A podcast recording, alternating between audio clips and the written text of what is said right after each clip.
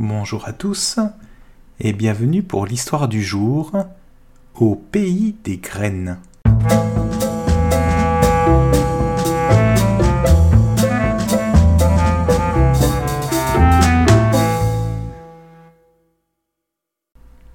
Suliac le Corrigan en a vu bien d'autres que nous tous.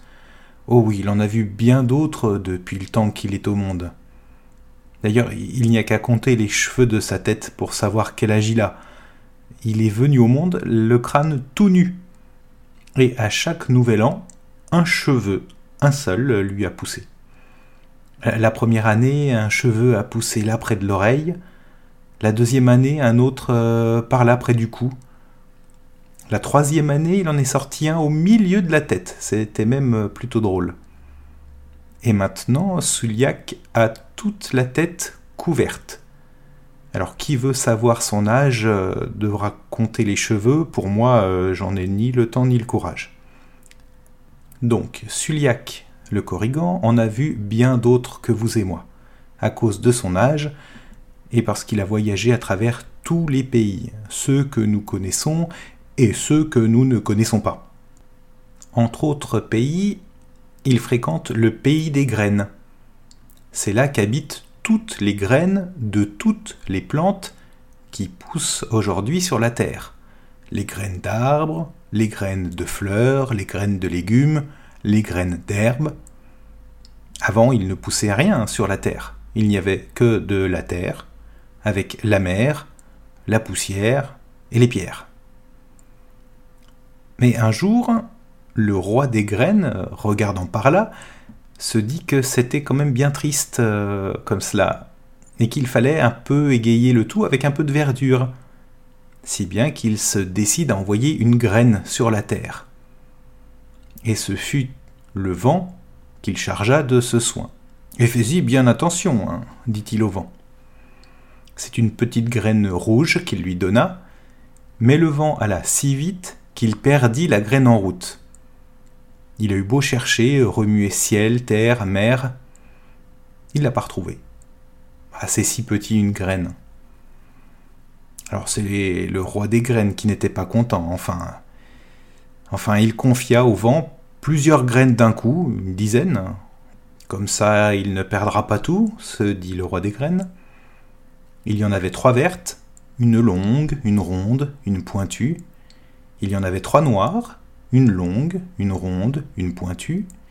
Il y en avait trois jaunes qui avaient la même forme, et encore une petite graine rouge semblable à la première que le vent avait perdue. Naturellement, le vent en perdit encore, hein. pas tout, seulement quelques-unes en allant trop vite, en coup de vent, selon son habitude. Quelle étourdie. Ainsi, il y eut de la verdure sur la terre, et le roi des graines put regarder de ce côté-là sans avoir peur d'être attristé. Et quelquefois, dit Suliac, le roi des graines décide d'enlever une certaine espèce de plante de sur la terre. Alors il fait signe au vent Ramasse-moi tout ce que tu trouveras de graines vertes et pointues. Alors le vent ramasse, ramasse et rapporte tout. En perd-il en route? Bon, c'est pas la peine de le demander, hein, puisqu'il va toujours aussi vite. Il paraît qu'il en laissa même tomber dans la mer, et que ce serait pour cela qu'il y pousse des algues et du goémon. Cependant, les gens sur la Terre cherchent et se disent et autrefois il y avait quand même plus de verdure de cette espèce-là. Les graines ne s'envolent pourtant pas. Mais c'est ce qui les trompe, les graines s'envolent. Alors ils ramassent soigneusement les quelques graines vertes et pointues qu'ils peuvent encore trouver. Ils les mettent à pousser dans des petits pots au milieu de serres. Mais un jour, le vent passe par là, casse les vitres, et ils ramassent, ramassent, et plus de graines vertes et pointues. Tout est rentré au pays des graines.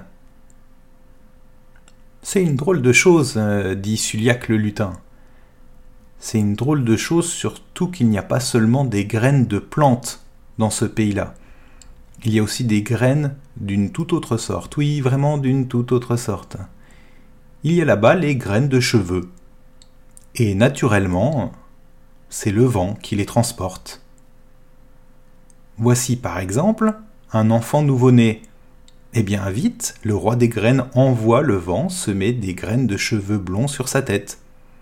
L'enfant grandit, les cheveux blonds commencent à pousser, naturellement, mais le roi des graines trouve que le cheveu blond ne fait pas bien sur une tête comme celle-là, alors le vent repasse et il remplace les cheveux blonds par des cheveux bruns.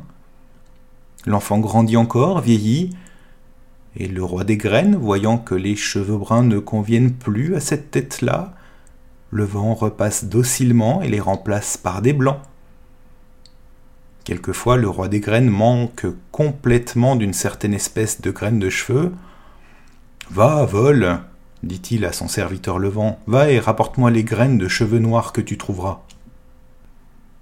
Et aussitôt le vent enlève des graines ici ou là, au milieu de la tête de celui-ci ou au-dessus des tempes de celui-là.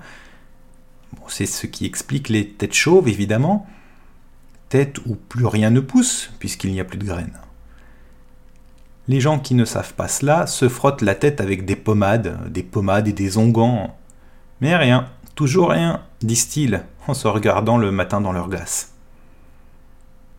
Ah, s'il connaissait le pays des graines comme je le connais, dit Suliac il ferait comme moi.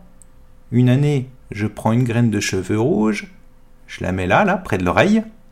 Cette graine-là ressemble à peu près à une graine de potiron. Une autre année, je prends une graine de cheveux noirs et frisés et je la place juste au-dessus du front. Celle-là rappelle plutôt un pépin de poire. Et encore une autre année, je pique au milieu de ma tête une espèce à cheveux blonds. Celle-là est la plus jolie des graines, on dirait une étamine de rose.